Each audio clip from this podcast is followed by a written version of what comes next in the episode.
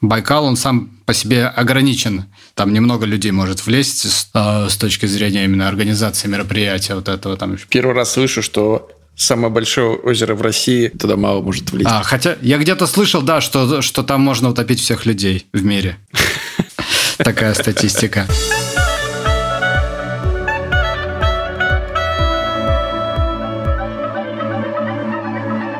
Привет и добро пожаловать в авторскую комнату. Это подкаст от сценаристов для сценаристов, а так любимым всеми нами сценарном мастерстве. Меня зовут Александр Белов. Меня Александр Вялых. И сегодня мы в качестве эксперимента переместим нашу регулярную рубрику подписывайтесь на наш канал э, в начало, а не в конец истории, потому что, мало ли, вдруг вы не дослушаете подкаст до конца, мы сыграем на опережение. Поэтому, ребята, если вам нравится то, что мы делаем, если вам нравится слушать наш подкаст э, регулярно, не теряйтесь, подписывайтесь на наш подкаст, ставьте нам оценки и комментируйте. Кажется, это такая простая мелочь, легкое действие, но это очень сильно мотивирует нас. Ну, а теперь мы переносимся ко второй нашей самой регулярной рубрике. Че, Сань, как прошла неделя? Как прошла неделя? Неделя пошла в работе вся. Что-то постепенно все наваливается, куча каких-то спецпроектов, еще какой-то... Сейчас занимаюсь передачами разными. Вот. А тут Олимпиада, нужно к Олимпиаде что-то выпустить. Будут вот гонки на Байкале, там нужно что-то сделать. Везде нужно что-то делать, читать сценарии, все дела. Ты сейчас уходишь от э, художественных сериалов в сторону больше программ. Вообще расскажи, может быть, если ты можешь себе это позволить э, для аудитории, чем ты сейчас занимаешься? Я, наверное, пока не буду, пока там все не устаканится. Один момент, который э, хотелось бы отметить на этой неделе. Вот вчера объявили результаты конкурса Иви, как раз мы обсуждали, можно ли зайти на ту или иную платформу сценаристу независимому. Иви подвел э, итоги своего конкурса для начинающих сценаристов. Отобрали несколько, по-моему, пять, что ли, проектов в итоговый питчинг офлайн. Вот как прокомментировал итоги конкурса Вадим Соколовский, директор EV Originals. Он говорит, что мы получили много работ про бандитов и полицию, разводы и любовные истории. Неожиданным для нас стало обилие сценариев про загробную жизнь, небесную канцелярию, а также различных антиутопий про темное будущее. Вот, Саш, насколько для тебя неожиданным стало бы обилие сценариев про загробную жизнь и небесную канцелярию? Вообще ожидаемо. Я начал думать, почему? Почему этот жанр настолько преобладает в творчестве начинающих авторов? У тебя есть ответ? Я не могу понять. Нет, э, попытка взяться за сразу большую тему, сразу высказаться максимально о мироздании, о причинах всех человеческих грехов и поступков. Наверное, это такой, знаешь, максимализм начинающих, что ли. Может быть. Мне тоже до конца непонятно, чем так э, притягивать. Ну, здесь пон- понятный конфликт и понятная ставка э, жизни и смерти. Это максимально очевидная вещь. И, наверное, она очаровывает как раз вот этой своей простотой. То есть у тебя сразу, как будто бы ты ощущаешь в своих руках high концепт сразу. И сюда же вот э, постапокалипсис присоседивается знаешь, библейские э, мотивы и библейские истории как основа э, вообще э, сторителлинга. Знаешь, как э, эмбрион, который проходит все стадии, и сначала он рыба с хвостом, вот, так и сценарист проходит все стадии. И сначала проходит библейские истории, потом, значит, наверное, куда-то к Ренессансу, и как-то уже через какое-то время догоняет наше время. Может быть, просто проще увидеть э, конфликт и как раз очарование истории в каких-то больших формах, нежели попытаться найти их в каких-то повседневных э, человеческих жизненных моментах, которые на самом-то деле, мне кажется, ну, интереснее исследовать их, чем работу Небесной канцелярии работать широкими мазками всегда проще, чем э, копаться в полутонах и искать что-то более неочевидное. Небесная канцелярия – это очевидно. Очевидно хороший концепт. Слишком. Да, проверенный временами. Поэтому, наверное, он и притягателен. Поэтому все за него сразу берутся. Но при этом все равно время от времени выходит проект, который построен как раз на этом концепте, и он успешен. Ну, как, например... Good Place? Да, Good Place. Не знаю, не вкатило мне совсем. Да, но тем не менее у него 4 сезона на Netflix. Он пользуется популярностью уже 5 лет. Но это единичный пример. А поверьте, сценариев на эту тему присылается и пишется какой-то ужасающей пропорции больше. Поэтому, если, наверное, формулировать вот реакцию на эту новость в какой-то призыв, ребят, попробуйте шагнуть чуть дальше. Попробуйте уйти от первой полки в магазине, в который вы заглянули, в магазине с идеями, и посмотреть, а что там завалялось э, в дальнем углу. Может быть, там что-то поинтереснее. И если вам очень хочется, конечно, делайте и про загробную жизнь, но все-таки почему бы не заглянуть подальше? Соглашусь полностью с тобой. И, возможно, нам прислали что-то про загробную жизнь или про антиутопию, ну, или про ментов. И выясним как раз, потому что у нас сегодня вторая часть подкаста нашего состоит из рубрики «Первые пять страниц» которую мы давно не делали, но к которой мы регулярно и с удовольствием возвращаемся. А если кто-то не знает, то вкратце мы объясняем. Наши слушатели присылают нам первые пять страниц своего сценария. Неважно, это сценарий полнометражного фильма, веб-сериала или короткометражного фильма или просто сериала.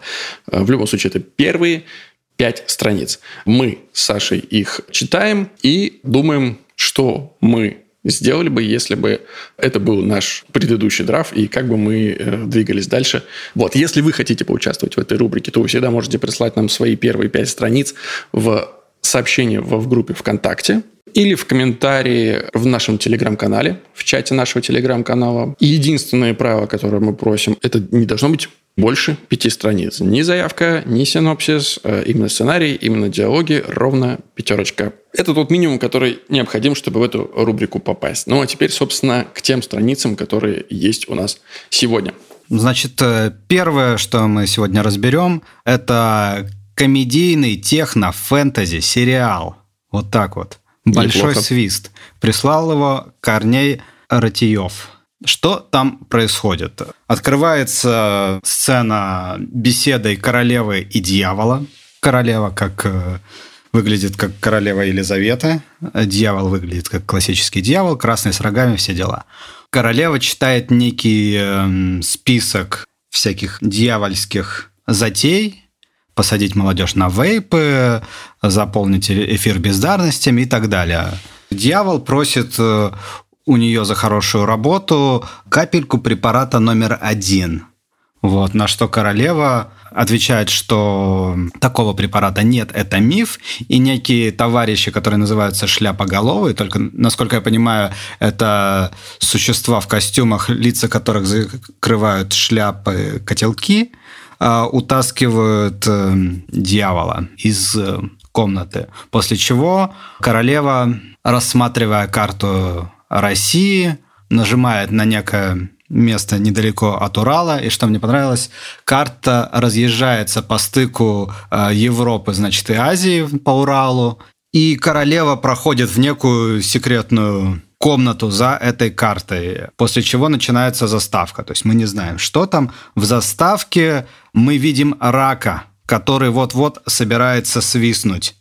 И тут мы переходим обратно в сериал, где простой парень Олег наступает на этого рака, не давая ему свистнуть. Тем самым он отменяет ураганы, потепления, пожары, потопы и прочие катаклизмы. Он э, скидывает тушку рака в кучу, где, которая нам показывает, что давненько он этим уже занимается. Вот. И что дальше мы узнаем, что это Кудыкина гора, что Олег призван э, охранять эту гору давным-давно, поколение за поколением, и каждый раз он должен э, убивать этих раков, чтобы они не свистнули, иначе произойдет все то, что должно случиться после того, как рак на горе свистнет.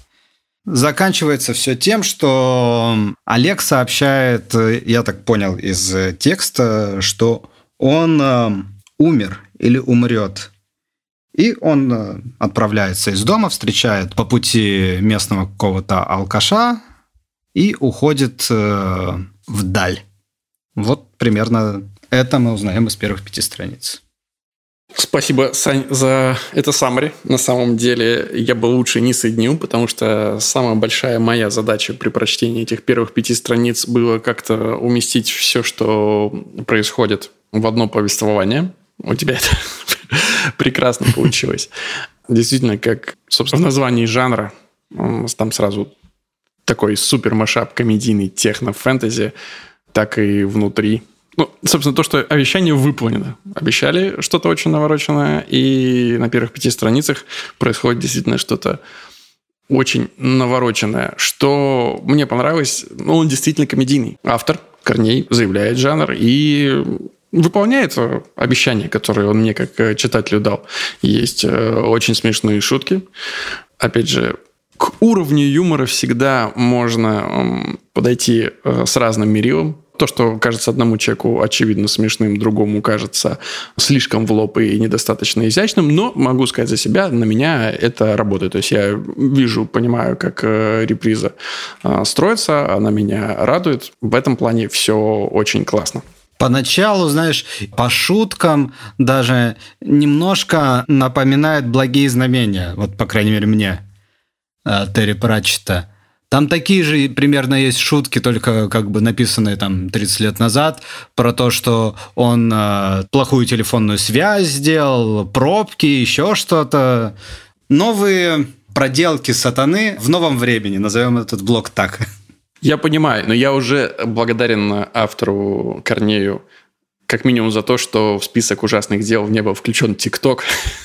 Спасибо уже на этом. А дальше давай попробуем разобраться. Тут э, есть две части. Из первых пяти страниц не до конца понятно, как они связаны между собой. Не то королева запускает этого рака каждый раз, не то как-то по-другому это связано. Но есть э, два блока, и они, мне кажется, сильно отличаются и по повествованию, и по наполнению – это вот э, этот эм, кабинет королевы и разговор с дьяволом, и существование Олега. Угу. И вот если первая часть мне не очень зашла, ну, я говорил, что, в принципе, шутки понятные, плюс э, есть такой блок, э, там, стена над камином украшена фотографиями, на которых королева пожимает руки хищнику, чужому, Фредди Крюгеру, Дарт Вейдеру, Джокеру, Гитлеру, а, Рональду Макдональду. Все это товарные знаки. И что Рональд Макдональд, э, что хищник, э, ребят, за, за Дарт Вейдера Дисней вообще вырежет все отовсюду.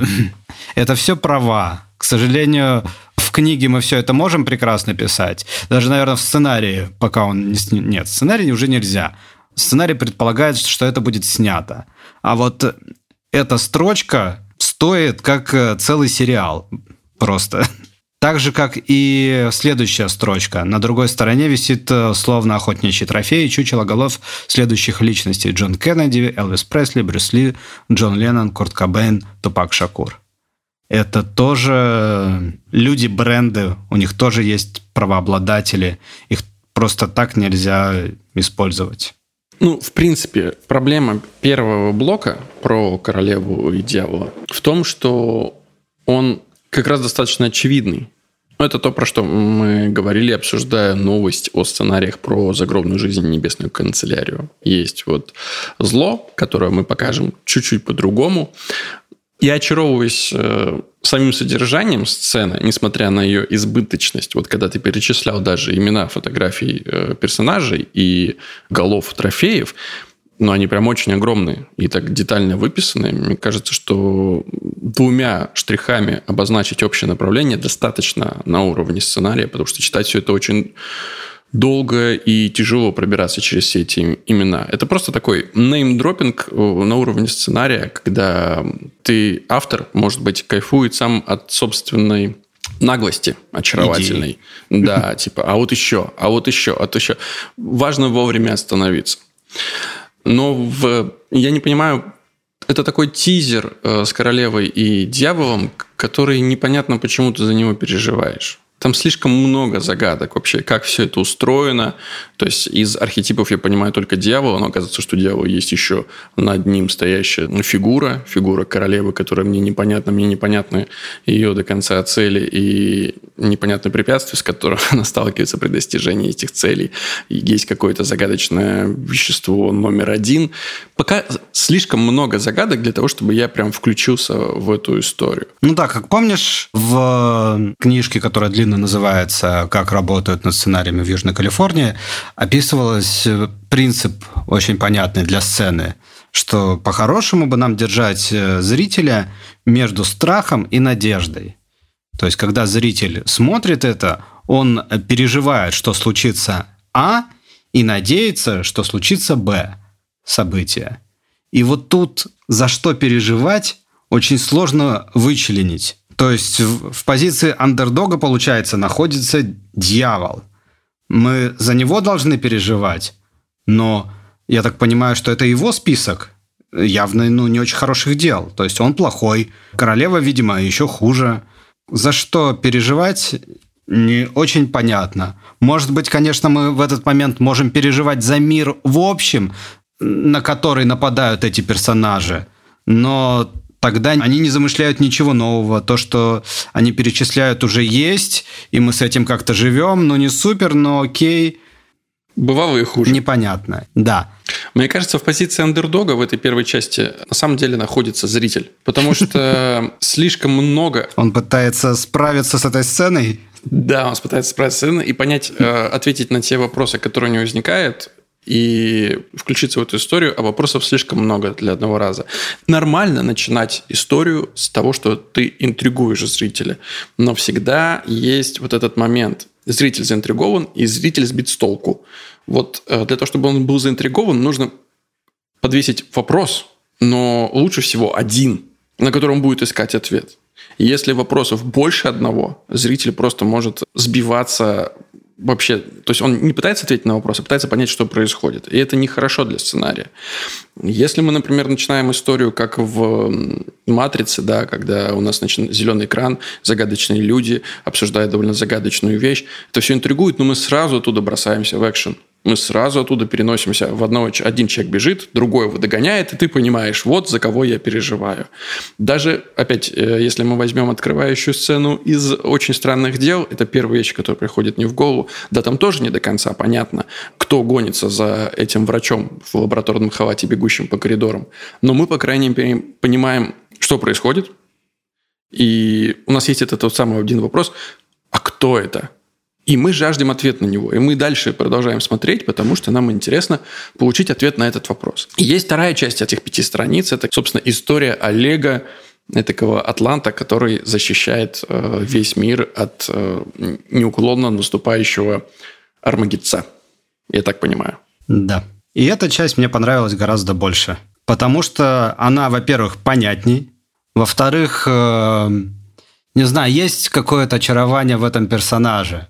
Вот он живет где-то просто в забытом богом месте, там все борщевиком заросло, там трухлявые скамейки и все такое самодельное, в общем. Но он на страже всего мира. Это прикольный образ, и то, что он к этому еще так относится с пониманием и с какой-то некой с мудростью такой, мол, вот такое дело мы делаем здесь все давно, а что поделать, кто-то должен.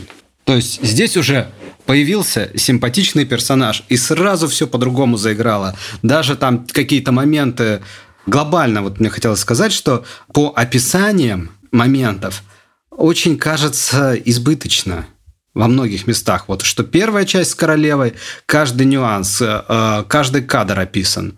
И вторая часть тоже также очень много каких-то нюансов описано. Это дает понимание, что автор очень хорошо придумал мир. Супер. Но это уже как будто бы знаешь, режиссерский сценарий, где уже весь реквизит расписан. Вот не только ощущение реквизит, от него расп... такое. Да, кадры. Да, расписаны переходы. И реквизит, и раскадровка. Да. Причем мне нравится избирательность в данном случае Корнея. Ну, нравится, наверное, это неправильное слово, обращает на себя внимание избирательность автора, когда он пишет анимационная заставка с титрами. Заставка длится примерно 30-40 секунд. Это я читаю часть сценария. И заканчивается тем, что рак заползает на вершину горы. При всей общей детализации всего остального складывается ощущение, что как раз заставку автор почему-то решил не продумывать, хотя у нее есть важный вот опорный пункт. И как, ну какая-то какая заставка, Важно, чтобы она склеилась вот здесь, потому что дальше классное монтажное решение. Вот для меня это избыточная сценарная работа. Может быть так. Решение, как бы, оно есть, но оно не самое очевидное.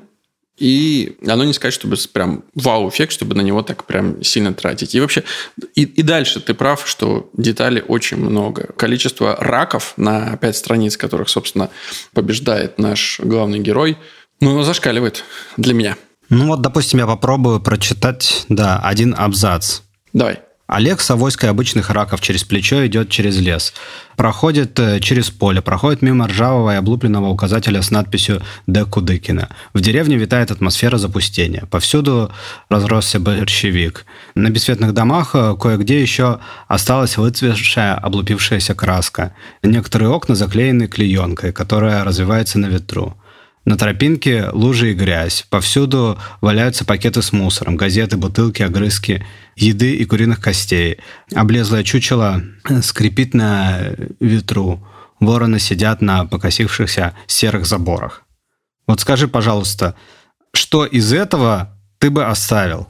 Облупившаяся краска, борщевик точно, грязь и лужи и мусор. Потому что, например, огрызки еды и куриных костей – это ну, плюс-минус все одно и то же. Я согласен э, с автором в том плане, что он очень четко задает атмосферу. Ну, как будто бы все это можно было сделать компактней. Ну окей, краску оставляем, клеенка уже лишняя, которая еще и развивается на ветру. Тут и лужи, и грязь, и пакеты, и мусор. Мне кажется, чего-то одного достаточно было. Э, для меня мусор как больше, ну, с мусором газеты и бутылками.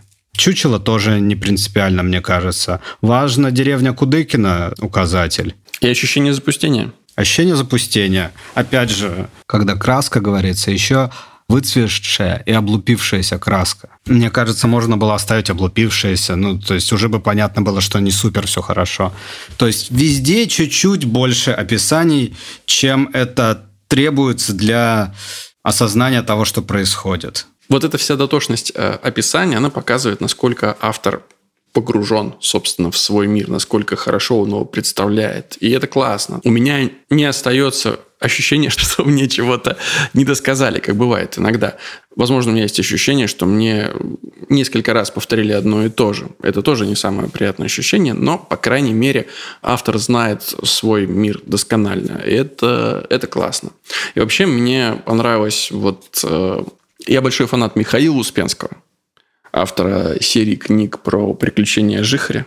В юности я зачитывался им. И вот эта вся атмосфера смеси сказки и технофэнтези напомнила мне эти книги, окунула меня туда. Вот тебе напомнила Нила Геймана, а мне напомнил Михаила Успенского. В принципе, и тот, и другой референс, но они очень очень неплохие для сравнения. Комплементарные. Безусловно. Да, я согласен. Когда ты сказал Успенского, я подумал в первую очередь, конечно, об Эдуарде и его а, путешествие вниз по волшебной реке, что тоже там было такое сочетание и сказки, и быта такого абсолютно деревенского. Вот э, это Олег Терентьевич э, вполне мог бы существовать в той реальности. Безусловно. Ну, это такая деконструкция классических э, сказочных историй э, и мифов. Это интересно. Единственная проблема, которую я вижу с этим сценарием, я не до конца понимаю, как его снимать, потому что количество вот визуальных решений как будто автоматически подталкивает тебя в сторону анимационной истории. Как будто нарисовать это будет даже проще и дешевле, чем поставить и снять.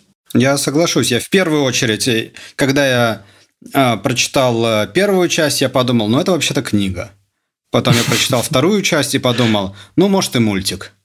То есть действительно из каких-то, знаешь, полезных э, рекомендаций, что можно из наших отсюда вынести.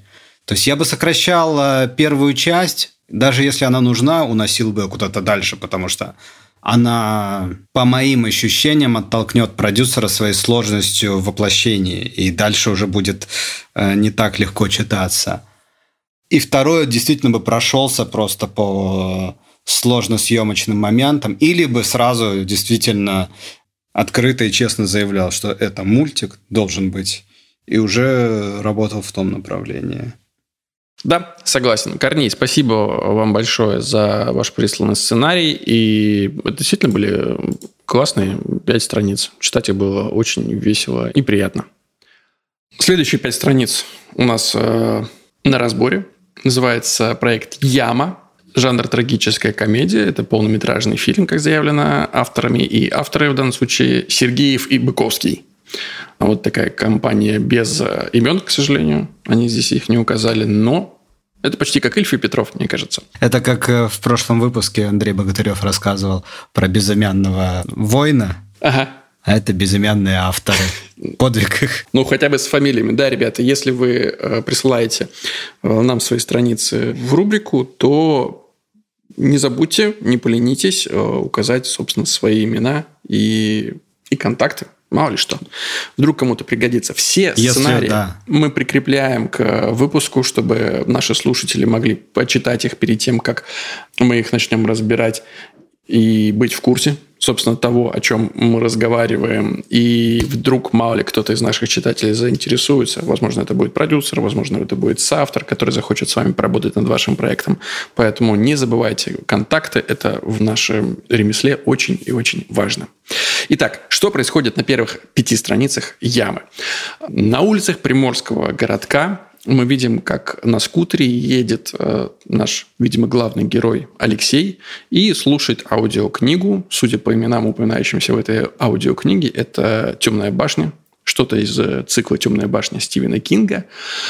И параллельно вместе с ним по шоссе, тоже приморскому, едет синий BMW за рулем которого сидит стильный парень в строгом костюме, брат нашего главного героя. Едут они в разных местах, но, как мы узнаем потом, в одну и ту же точку. А тем временем Алексей останавливается на светофоре, где становится свидетелем сцены разборок между мальчиком, пытающимся помыть стекло, стоящие на светофоре машины, и водитель э, этой самой машины, который не хочет, чтобы мальчик ему стекло мыл водитель групп, ругается, срывается на ребенка. Алексей вступается за него, но вспышка, и мы понимаем, что попытка вступиться – это лишь фантазия Алексея. Вместо этого он ничего не делает, видит, как мужик, водитель просто отгоняет пинками мальчишку от своей машины и едет Алексей наш э, дальше. Затем мы видим кладбище, где парень из БМВ ухаживает за могилой, параллельно разговаривая со своими а, видимо, усопшими родственниками. И к нему подходит Алексей с фотоаппаратом. Между парнем из БМВ и Алексеем происходит короткий диалог, с которым мы понимаем, что парень из БМВ, старший брат, недоволен тем, что Алексей опоздал на годовщину отца, не привез цветы.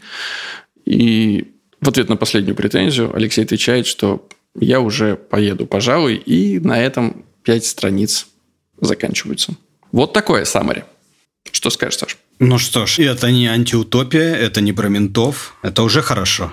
Есть могила, возможно, нас ждет загробная жизнь, мы этого пока не знаем, но на первых пяти страницах ничто этого не предвещает. Я согласен, это уже плюс. Хорошо, что понятен конфликт. Есть два брата, они абсолютно разные. На самом деле, первые пять страниц уходят на то, чтобы показать, насколько они разные и в чем их конфликт, по сути. Вот что происходит. Смотря для чего. Это большая экспозиция для сериала, но Нет, для это полного полнометр... метра... полнометражный фильм. Мы помним, что это полнометражный фильм, это да. указано в начале вот, сценария. Я как раз хотел сказать. Но для полного метра 5 минут на экспозицию, наверное, неплохо. Ну, то есть можно себе позволить такое. Здесь используется прием, ярым противником которого я являюсь, а именно... Представление. Представление персонажа о поступках, которые он мог бы совершить. То есть мы видим, как главный герой вступается за мальчишку, он причем вступается не просто так, он ловко пинает, как-то очень круто этого грубого водителя. Таким образом, мы видим торжество справедливости и яркий поступок персонажа. Но затем мы понимаем, что это всего лишь его фантазия. И вот этот прием, часто используемый, он, мне кажется, довольно дешевым. Слово дешевое грубое, но я все-таки его использую, поскольку я часто его вижу, и каждый раз он вызывает у меня неприятные ощущения, потому что я чувствую себя обманутым как зритель, да и как сценарист тоже. То есть мне показали крутой поступок, но на самом деле это фальш. Создаешь конфликт, у которого должно, по идее, быть последствие, да, вот после этой драки, ну, ты ждешь, как, оно, как эта ситуация разрешится. Но на самом деле тут, тут же сбрасываешь ставки, тут тут же сбрасываешь напряжение, показываешь, что ничего э, подобного и не случилось. Поэтому, ребят, если вы хотите использовать этот прием, сценарный бог вам судья. Посмотрите «Пророк» с Николасом Кейджем, и мне кажется, разочарование, которое посетит вас в конце, вы его сохраните и, наверное, не захотите, чтобы потом э, другие читатели или зрители ощутили то же самое. Мне кажется, вот так. Если кто не смотрел, и, внимание, будет спойлер, то есть там проходит э, половина фильма, вторая, максимально как бы накал, взрыв, схватки, все э, спасения всех э, заложников, а потом оказывается, что ничего этого не было. Что он просто смотрел в будущее. И ты думаешь, серьезно? Я сейчас 40 минут смотрел то, чего не было, а будет что-то другое, но вы это мне сейчас не покажете. Да идите вы. Ну, последний раз я прощал и наслаждался даже таким ходом в концовке фильма «Зеленый рыцарь». Но надо понимать, что там это работало на принятие решения главного героя. И он оказывался на самом деле от э, неактивного, мегаактивного. Если кто-то не видел, опять же, «Зеленого рыцаря», это будет э, небольшим спойлером, но там был выбор принести себя в жертву главному герою или струсить, забежать и не совершать это, собственно, жертвоприношение. Герой выбирал второе а, и проживал свою жизнь, концовка которой была совсем не прикольной и не притягательной. И мы понимали, что это лишь прокручивание его фантазии, видение будущего в голове, как он будет жить без чести, и он принимает решение, что должен поступить вот по, по рыцарской чести и умереть. И это крутое решение, вот там, в данный момент. Там мы от неактивного двигаемся к активному, к кайфовому герою, а здесь э, движение в обратную сторону, и это как раз объединяет само решение. Но, опять же, мы не знаем полностью сценария. Возможно, это история персонажа, который только должен прийти к самому решению, что он не должен быть трусливым, условно говоря. Тогда это решение не сработает. Но Ребят, попробуйте даже Тогда для... ты правильно сказал, что неудачная попытка вмешаться реальная было бы угу. гораздо лучше, чем э, мысль о том, э, что неплохо бы это сделать, но не сделать. Такое спасение несуществующего котика не работает. Да. Но э, давайте все-таки я обращу внимание на то, что меня дико порадовало. Я очень захотел на море после э, прочтения этого сценария. Возможно, сказывается три, года без отпуска. Возможно, не знаю. Но мои, по моим ощущениям, все-таки это работа сценариста. Мне захотелось вот и оказаться в приморском городе и прокатиться по побережью, неважно, в синем БМВ или на велосипеде. Я почувствовал, и это была реально очень классная атмосфера. Ее создание, оно удалось безусловно. Это классно. И ты прав насчет э, о том, что говорил в начале, есть понятный конфликт между двумя братьями, но чуть-чуть мы вернемся все-таки к тому, что не до конца радует. Мне кажется, что все-таки конфликт не до конца работает, поскольку очень он такой надуманный. То есть главная претензия от старшего брата к Алёше, главному герою, это в том, что тот не принес цветы. И опоздал. Окей. Как будто бы, если это поверхностная претензия, который, за которой скрывается что-то более глубокое. Странно, что мы оставляем более глубокую претензию на потом. Сейчас вот старший брат по первым пяти страницам выглядит довольно неприятным персонажем, который просто докапывается до, до другого брата. Да и тот тоже не выглядит э, супер классно. Два не супер классных э, чувака разговаривают о не очень высокой ставке. И этот конфликт теряет силу, на мой взгляд. Да, по-хорошему бы это все сжать в, в три страницы и у могилы выявить хотя бы, может быть, не впрямую, может быть, как-то косвенно, но показать, в чем э, действительно вопрос. Вот я сейчас э, приведу пример э, странный, но просто я его видел. Тут недавно вышел на премьере ресторан по понятиям. И там тоже два брата на могиле. Но ситуация в том, что один только вышел из тюрьмы и предъявляет другому, что тот не ухаживал за могилой матери. Он говорит, я-то сидел, а вы-то что? Он говорит, у нас вообще-то дела, мы у нас там свои семьи, понятно, что у тебя больше там ничего нету. И мать тебя больше любила почему-то, хотя ты сидела, она за тебя переживала, а мы старались. То есть там больше разных конфликтов, и ситуация более драматичная. При том, что это 15-минутный ситком, достаточно Безусловно. выкрученный. Соответственно, чтобы закрутить конфликт для полнометражного фильма, надо бы еще чуть-чуть ставочки поднять. Согласен.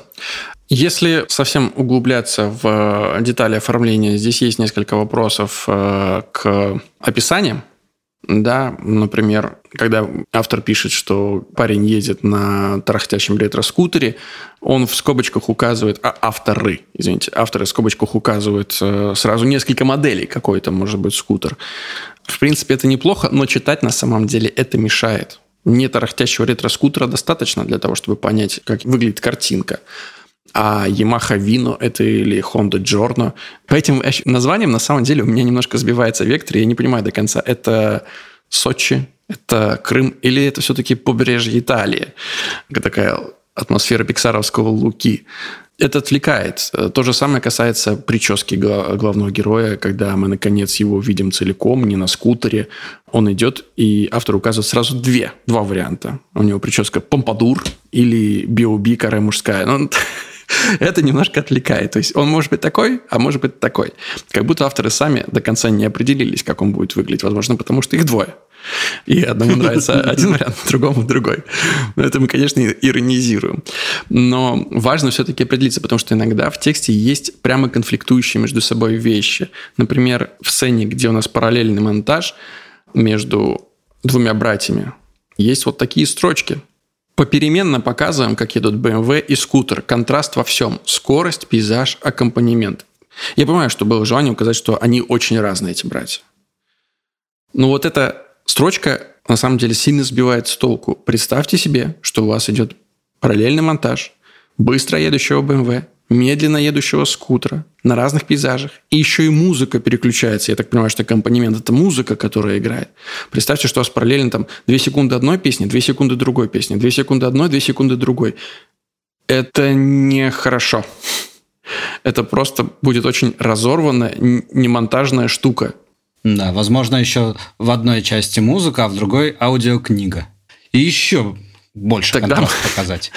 Да, то есть здесь слишком разорванное повествование получается. И как будто бы в голове, в, на буквах оно вроде бы работает на контраст, но когда пытается представить человек, э, который условно в голове у себя этот фильм уже монтирует, это может вызвать э, отторжение полное непонимание того, что на самом деле хотели сказать авторы. Поэтому с такими вещами нужно быть э, осторожней.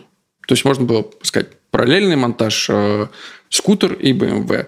Все. И так уже было достаточно заявлено, что персонажи разные. И последняя, наверное, это просто очень заметная часть э, всего повествования. Мне кажется, она занимает э, в тексте, может быть, процентов 20. Это текст аудиокниги. И Возможно, это потом как-то настолько сильно играет, что это действительно нужно здесь. Но у меня есть подозрение, что это тоже часть образа. И если это так, то лучше это куда-то отодвинуть подальше. Или сократить. Или еще что-то с этим сделать. Потому что оно очень ярко, его много. Наверное, пока непонятно зачем. И я понимаю я проблему. А, я сам с ней сталкивался очень давно, когда начинал, и меня это разрывало, когда я пытался а, придумывать э, рефрены какие-то, особенно юмористические, то есть шутка, а потом дальше через пару сцен еще к ней обращение, и тогда уже прям вообще смешно будет. И очень часто эти шутки не вставали, потому что в первый раз они были неоправданными. Потому что они были такие, знаешь, но потом будет... См... Вы сейчас это просто как бы не обращайте внимания. Потерпите. Потом это вообще взойдет супер. Вот так лучше не делать. Человек смотрит э, там сценарий или смотрит фильм в моменте. И если в моменте, вот в данный момент, это вызывает дискомфорт, то потом те плюсы, которые он получит э, когда-то потом, э, дальше, они так, даже так не сработают. Будет ощущение, а, так вот зачем все это было там, я понял. Просто я сейчас мучился этим вопросом 10 минут, и теперь мне рассказали. В общем, это будет больше разочарования. То есть, если мы что-то хотим э, задать в будущем, оно и в настоящем должно выглядеть органичным и понятным и уместным. Вот. Что хочется сказать по итогу? Очень классно получилось э, создание атмосферы приморского городка и побережья. Это действительно здорово. Понятный конфликт между братьями. И за это Сергею Быковскому большое спасибо. Что хотелось бы увидеть, ну, может быть, чуть больше, более глубокий конфликт. И, ребят, начните определяться все-таки. Не предлагайте нам два варианта. Помпадур или, или Боб. Выберите то, что вам больше нравится. Будьте более уверенными авторами решите, кто у вас принимает решение. Я понимаю, что в дуэтах это всегда очень тяжелый вопрос, мне кажется, на отдельную передачу какую-то. Но как-то надо определиться, систему принятия итогового решения одного. Потому что если в сухом остатке есть атмосфера, есть два разных характера, есть понятный конфликт. То есть зерно, основа, есть. Надо просто это чуть-чуть допилить. Отлично. И третий сценарий сегодня, который у нас будет на разборе, пять страниц, из которого мы будем читать, это обвиняемый, драма Ильи Суворова. И что происходит на этих пяти страницах? Мы присутствуем в суде, где стоит Андрей, ему 24 года, и он слушает приговор, который ему зачитывает судья. Параллельно мы оказываемся на пригородном пруду, где полицейские расталкивают зевак подальше от ограждения классического, знаете, желтоленточного, видимо, где бригада криминалистов э, раскапывает глинистый участок земли и достает оттуда различные части, части тела, складывает их в пакеты. Собственно, к этой картине у нас подъезжает служебная машина, и из нее выходит одетый в прокурорскую форму мужчина 50 лет, Михаил Романович Полянский. Параллельно с продолжением зачитывания приговора судьей мы видим, как э, Полянский подходит к криминалистам и забирает у одного из них пластиковый пакет с золотым браслетиком внутри. Он чертыхается, он явно узнал этот браслетик, идет обратно к своей машине на ходу, доставая мобильный, но его провожает взглядом стоящий в толпе молодой парень, 25 лет, его зовут Николай. И он смотрит на этот пакетик с браслетом, который он явно узнает. Полковник подходит к нему и кладет руку на плечо. А, видимо, они знакомы. Тем временем мы в зале суда. Судья, наконец, дочитывает приговор и объявляет Андрея невиновным из-за отсутствием доказательств. Оправдывает его по всем статьям. Николай у пригородного пруда тем временем сжимает кулаки, пытаясь подавить ярость, а Андрей, наконец, расслабляется от того, что он свободен. После чего мы резко переносимся в октябрь, где Андрей уже в своей квартире, усталый и затравленный, собирается на улицу. Он одевается максимально, чтобы его не узнали, выходит из подъезда, где на его двери написано крупно «Сдохни, тварь». Он хочет выбежать из подъезда, но останавливается у доски объявлений, где читает два черно-белых объявления о пропаже светловолосых девушек. Он наглядывается, быстро сдирает объявления и выбрасывает их. Андрей выходит на улицу, тут же его кто-то пинает по ребрам. Андрей поднимается, мы понимаем, что это Николай, опрокинул его, и Андрей устал говорит «Привет, сосед». На этом пять страниц заканчиваются. Из э, прочитанного сегодня, наверное, мне это больше всего понравилось. С точки зрения того, что есть тайна очевидная. Убивал, не убивал, кто? Кто убийца, что случилось? Вопрос э, жизни и смерти, вопрос э, попасть в тюрьму, не попасть, это все вопросы, которые сильно цепляют зрителя сразу. Просто меня внутренне повеселил, как бы. Прикинь, неожиданный поворот, что его оправдывают. Это же вообще неожиданно. Ну, то есть меньше процента оправдательных приговоров. То есть для меня это было супер неожиданно. Здесь я с тобой полностью согласен. Да, это действительно хитрый ход. С другой стороны, этот же ход порождает для меня основную проблему этой истории.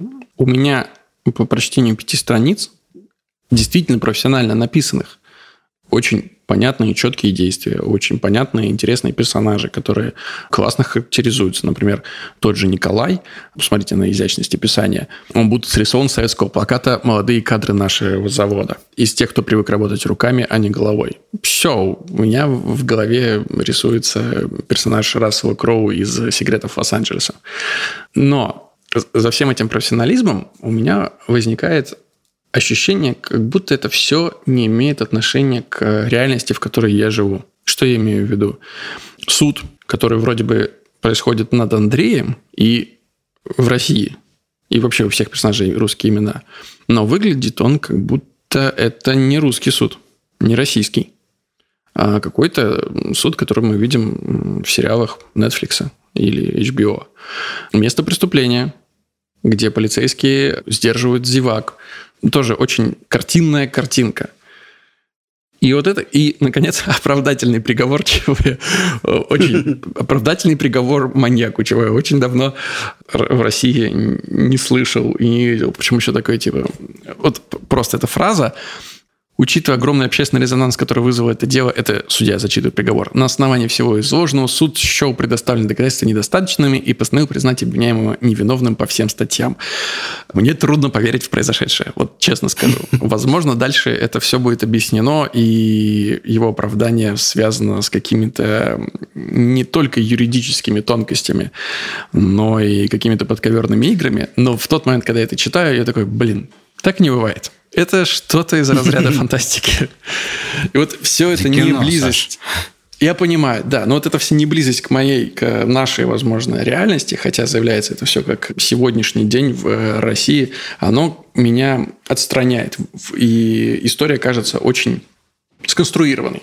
Я соглашусь по поводу места преступления. Немножко оно американизировано. Я думаю, что это в основном связано с тем, что единственное место, где мы можем увидеть э, места преступления в таком большом объеме в реальной жизни, это все-таки американские сериалы, слава богу. Реальных-то видел, наверное, парочку в своей жизни. Естественно, они были совсем не похожи на то кино, которое нам показывают в Америке. Но, с другой стороны, даже красиво. Но как будто в этой красоте, э, в этой идеальности и чувствуется неправда. Потому что реальная жизнь она же ну, не такая, она не казистая, она неуклюжая, она очень странная, там нет таких классных криминалистов, которые аккуратненько все по пластиковым пакетам э, раскладывают. Э, там кто-то точно, я не знаю, с похмелья. Я, ну, то есть мне не хватило во всей этой очень классно сделанной профессиональной истории изъяна. Вот чего мне не хватило. Она слишком идеальна. Она слишком вот ровно написано, да? Да, но слишком Все, типа, правильно на своих местах. Да, а, вот, я соглашусь. Это, это видно до конца жизни. Вот, на самом деле, да, это видно а, в месте преступления в основном, потому что суд, он достаточно аскетичный, там ничего такого не происходит. Эмоции, текст, эмоции, текст. А вот э, место преступления можно было бы, конечно, подраскрасить. Хотя там есть и там офисные туфли на тонкой подошве, на которые э, человеку все равно, и еще какие-то детали. Но было бы лучше, на мой вкус, опять же, и это все приземлить с точки зрения, что реально никаких там зевак нет, там полторы бабки какие-то с собакой смотрят на это все дело, и менты какие-то, ну такие, ну складывают и складывают, ругаются кто-то, что испачкался, кто-то о своем чем-то говорит, какой-то журналист пришел, которому тоже ну, от, отрабатывает э, как бы репортаж. То есть оно бы все чуть-чуть стало более реалистичное. Вот даже круто же, когда это же, ну, все равно Netflix или у кого это выходило HBO, «Убивая Еву», они с самого начала показывают эту группу полицейских, они с похмелья, они вчера были в караоке, э, им тяжело, и вот они, значит, тут должны вписаться в это убийство. То есть ты сразу видишь, что это э, живые люди, что, ну, как бы полицейская, ну просто ну, женщина в возрасте, что убийца намного как бы вот раньше делали как полицейская была бы такая красивая блондинка, умная, и единственная проблема, что ее не принимают как женщину э, в полицейском участке в, мире мужчин, а убийца такая неприятная и хитрая и тоже умная. А здесь все наоборот. Здесь история про полицейскую, она обычный человек, и мне кажется, что это как бы тренд, что ли, сейчас. Да, дело даже не в том, что это тренд, а мне кажется, что зритель, ну я как зритель, я могу за себя лишь говорить, хочет удивления. Он хочет удивления от правды, которую ему расскажут. И вот истории, которые я здесь читаю, они все очень... Я их все уже где-то видел, вот какое ощущение складывается. И они все очень очевидные. То есть обвиняемый испуганный, а, мститель решительный, прокурор прокурорский. Как будто все эти персонажи э, слишком прямолинейны, слишком плоски в своем представлении. И, и реальность вокруг них, она точно такая же. А настоящее очарование не в идеале. Оно вот в несовершенстве. В несовершенстве жизни вокруг нас. И и вот это хочется увидеть. Но что мне очень нравится, это то, что мы сейчас с тобой, Саша, обсуждаем именно вот такие детали в этой истории. И совершенно я не могу не докопаться практически ни до одной строчки. Мне хочется обсуждать эту вещь э, глобально, потому что это действительно классно написанный, э, профессионально написанный сценарий, эти пять страниц с э, шикарными характеристиками, э, с точными определениями, с интересной подачей, с действиями, поступками персонажей. Все это здесь есть. Э, и хочется обсуждать уже дальше и больше, не вдаваясь, собственно, в технические какие-то моменты. Это действительно классная работа Илья Суворов. Э, спасибо вам за нее большое. Тут и трудно, собственно, мне в итоге сказать, что бы я здесь э, изменил вот в деталях, потому что мне как будто хочется изменять, ну... Смысл. Да, смыслами, вот. А это, на самом деле, свидетельство того, что работа-то э, сценарная проделана классная. Слушай, мне, на самом деле, мы подробно, мне кажется, разобрали именно сцену место преступления, мне кажется, вот там можно поработать, и это снимет часть вопросов, которые у тебя были, не так будет это все бросаться в глаза остальное, потому что в других местах, ну, там по мелочи у меня. А глобально все очень зависит от того, это начало от того, кто убийца. Угу. То есть Андрей это или кто-то Андрей другой? или да, да, да. И, соответственно, это абсолютно две разные заявки, по-разному они происходят. Вот. И так, разные к ним вопросы будут. Вот. Но пока, пока мы не знаем, меня все интригует. Я бы просто действительно глобально все это именно судебно-расследовательную часть приземлил, потому что, ну, видно, это проблема опыта на самом деле. Видно же, что дальше, когда начинается бытовуха, тут и банка консервная, тут и бабки, тут и все. В общем, Дальше у тебя же нет ощущения, что это какая-то американизированная или очень вычищенная история. Нет, нет, конечно. Вот, это просто всплывает э, проблема того, что автор, наверное, слава богу, не имеет э, отношения к э, расчлененным телам, судам и всему остальному. Но значит, нужно как-то это просто представить, просто придумать. Наверное, в реальности оно вообще третье но предложить какую-то свою трактовку, э, чуть-чуть отличающуюся от того, что мы обычно видим в кино, надо. Вот я бы, наверное, так резюмировал. При том, что, ну, я уже сказал, что читать мне было интереснее всего именно эту штуку, потому что здесь тайна. Да, классно работали, Суворов. Спасибо тебе большое за эти пять страниц. Ну что, Сань, будем завершать сегодняшний выпуск. Угу. А знаешь, в конце-то, собственно, особо и нечего сказать. Я рад, что вернулась. Э, это наша регулярная рубрика. Рад, что удалось прочитать еще 15 э, классных страниц, а все истории, которые мы обычно в конце говорим, мы уже сказали заранее, поэтому остается добавить только что, что пока, услышимся через неделю. Пока.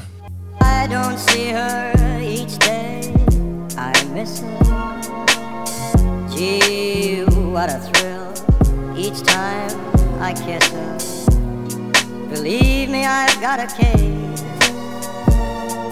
on Nancy with a laughing face. I don't see her each day. I miss her. Gee, what a thrill each time I kiss her. Believe me, I've got a case on Nancy with a laughing face.